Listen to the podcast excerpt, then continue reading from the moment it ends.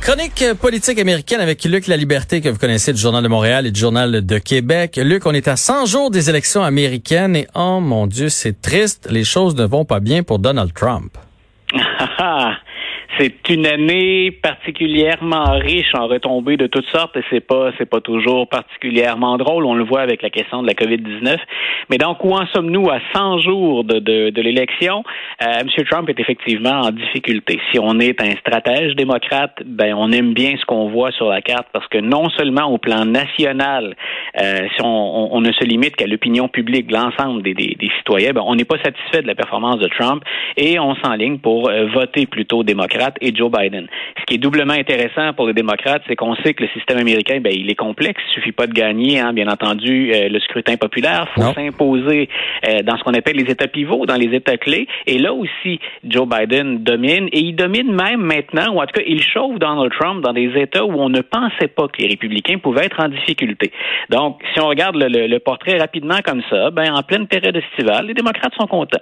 Mais s'ils sont sages puis qu'ils ont retenu la leçon de 2016, euh, ben faut aussi dire que M. Trump il n'est pas battu. À trois mois, la situation est plus volatile que jamais. On le voit avec la COVID-19, on le voit avec l'économie, on le voit avec les manifestations, avec la politique étrangère. Donc il y a encore beaucoup de facteurs qui peuvent interférer ou créer des surprises d'ici au 3 novembre. Oui, puis le pire qui pourrait arriver, c'est que les, les, ceux qui veulent voter euh, justement pour M. Biden se disent bah c'est dans la poche. Aujourd'hui, je vais faire d'autres choses, j'ai pas besoin d'y aller, et que finalement on se fasse encore jouer le tour.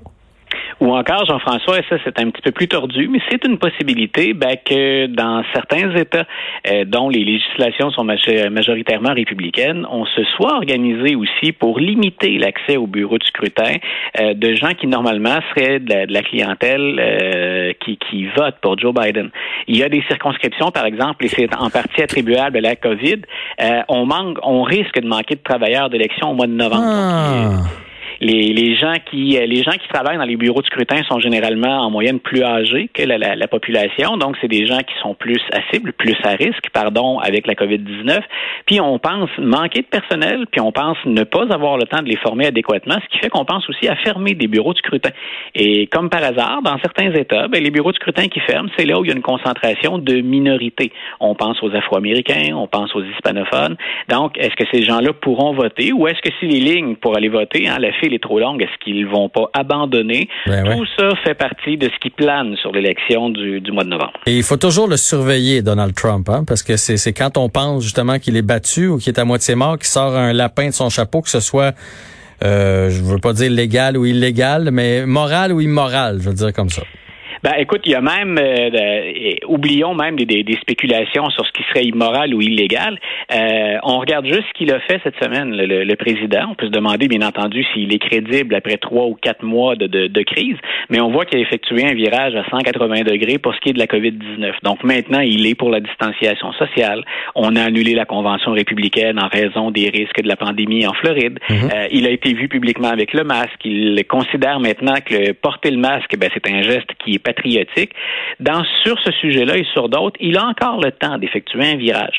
La question, puis là, ben, je ne peux que supputer, comme tout le monde, la question qui reste, c'est, ben, est-ce qu'il a assez de temps pour faire oublier le bilan des trois années et demie et un peu plus là, de, de, de présidence Trump? Est-ce que les gens ont déjà tranché en disant il a géré cette crise-là de manière euh, un peu improvisée ou encore il a nié la science? Ouais. Donc, on verra s'il lui reste assez de temps. Mais en trois mois, on peut faire beaucoup de choses et il faut faire remarquer aux auditeurs que même s'il ne va pas bien dans les sondages, il ne descend que très rarement en bas du 43-42% d'appui. Pour un président qui traverse une crise économique et une crise sanitaire, 43 c'est mieux que bien d'autres présidents qui ont tenté d'avoir d'obtenir un deuxième mandat. Oui, mais les Américains, euh, euh, des fois, sont durs à comprendre. Remarque qu'on on est peut-être dur à comprendre au Canada aussi, mais moi, ma, ma, ma blonde a des, des oncles qui ont servi à la guerre et tout ça. Puis okay. eux autres, là, ils en démordent pas. Là, puis tout ce que Trump dit, ils sont d'accord avec. Là. Fait qu'eux autres, ben peu, voilà. importe, peu importe ce qui va arriver, ils vont voter pour lui. Puis tu sais, je le vois, on se suit évidemment sur Facebook par les, les publications qu'ils mettent et tout ça. C'est un, c'est un amour inconditionnel. Puis écoute, Jean-François, il y a bien des gens qui ont voté en 2016, puis il faut pas l'oublier, qui ont voté pour Donald Trump parce que Donald Trump, c'est pas quelqu'un de la machine, c'est pas quelqu'un de l'intérieur, c'est pas quelqu'un de l'establishment ou du gratin de Washington. Et ces gens-là sont prêts à lui donner une deuxième chance ou un second mandat. Pour eux, Trump, c'est quelqu'un d'indépendant, de l'extérieur de la machine. Et on pense justement avec la machine, c'est difficile hein, de, la, de, la, décrasser, puis que Trump a encore besoin d'un peu de temps pour faire le ménage. Euh, il y a des gens qui sont encore convaincus que Trump est la solution aux maux qui frappent les États-Unis. Bon, parlons de cette démocrate, Alexandria Ocasio-Cortez, qui s'est fait insulter euh, par un républicain devant les journalistes. Et euh, ben, question de, de vous euh, donner un aperçu de ce qui s'est passé. On a l'extrait sonore. I walked back out and there were reporters in the front of the Capitol. And in front of reporters, Representative Yoho called me, and I quote, a fucking bitch. These are the words that Representative Yoho levied against a congresswoman. The congresswoman that not only represents New York's 14th congressional district, but every congresswoman and every woman in this country.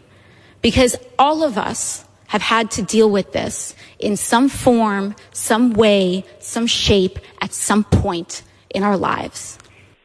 Donc, bref, euh, ce qu'elle raconte, c'est ce qui s'est passé. Euh, donc, le républicain euh, Yoho qui euh, qui l'a traité comme que vous parliez anglais ou pas, vous avez compris de fucking bitch. Et elle dit que c'est quelque chose qui revient souvent, euh, que c'est un manque de respect envers la femme. C'est quelque chose qu'ils subissent régulièrement, d'ailleurs, dans le Congrès et dans leur vie en général.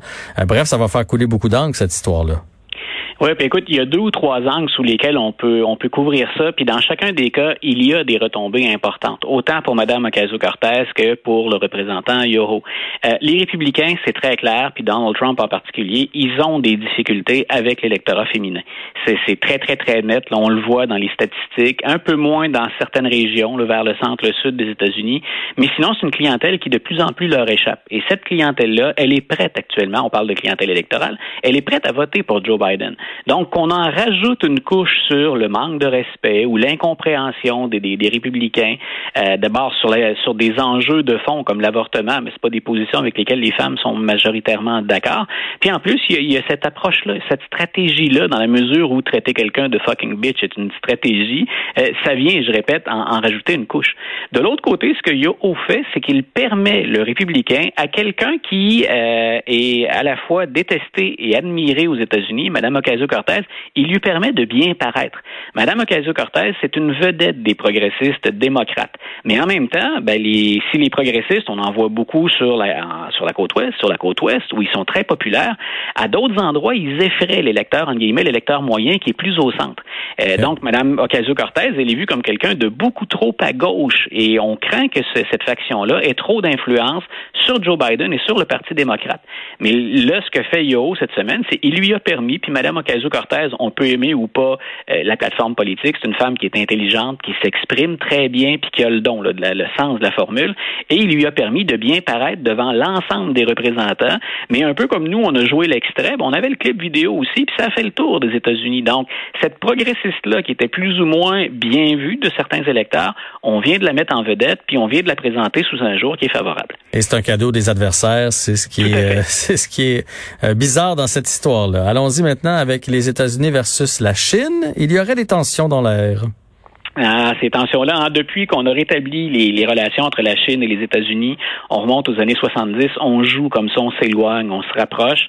Euh, mais c'est très, très clair dans la dernière semaine, dans les deux dernières semaines, que le ton monte. On avait annoncé une entente commerciale, une première étape dans, vers, vers la, en route vers une entente commerciale entre la, la Chine et les États-Unis. Mmh. Ça rappelle qu'ils se livrent une guerre tarifaire. Et là, il semble qu'on soit devant presque l'irréparable. Et j'ai envie de dire aux auditeurs, c'est une conséquence de la campagne électorale.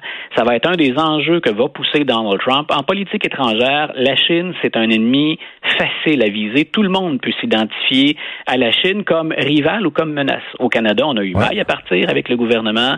Euh, aux États-Unis aussi, on sait que le monde occidental gère plus ou moins bien euh, l'ascension de la Chine ou la progression de la Chine. Totalement. Donc, cette fois cette fois-ci. Donc, d'ici à l'élection, moi, je pense que ça va revenir assez régulièrement.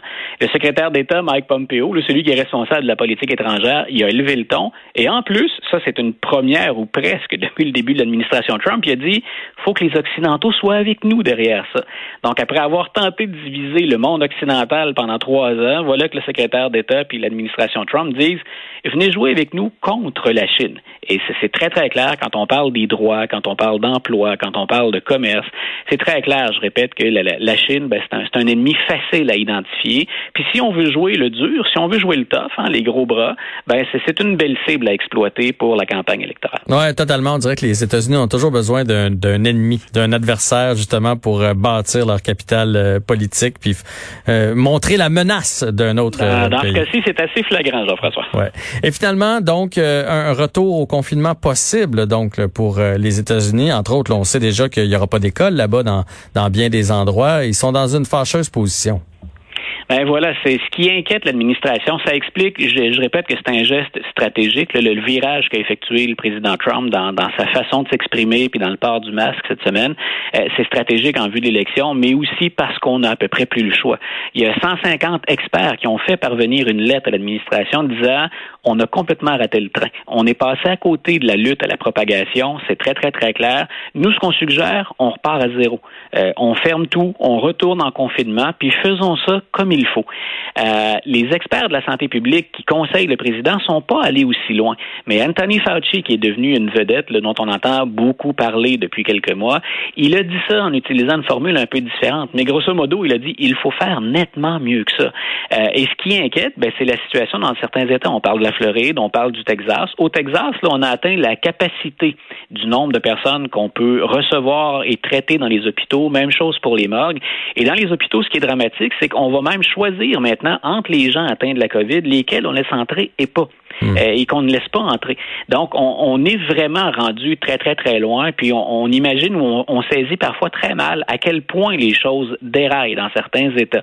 Que 150 experts prennent la peine d'écrire à la Maison-Blanche pour dire, nous, on favorise le confinement, euh, c'est qu'effectivement, il y a des mesures qui ont été euh, trop peu appliquées ou pas appliquées depuis le début. Ouais, dans le fond, un 14 jours, on se reconfine, puis après ça, on recommence à 9, puis ils sont, ils sont exactement là où on voulait pas aller. Tu sais, il y en a plusieurs qui disent, ouais, mais on n'en meurt pas de ça. Non, mais quand le système hospitalier peut plus se fournir, puis qu'on choisit des patients, c'est là où un pays, un État, une province ne veut pas aller. Luc, la liberté. Oui, excuse-moi, vas-y, vas-y. Non, j'allais dire, écoute, je voulais pas avoir l'air moralisateur avec ça, mais si on veut éviter, nous, pour l'automne, euh, de, de, revivre une situation désastreuse ou difficile, jetons un œil sur ce que font les Américains qui, qui va mal et évitons de reproduire ce phénomène-là ici.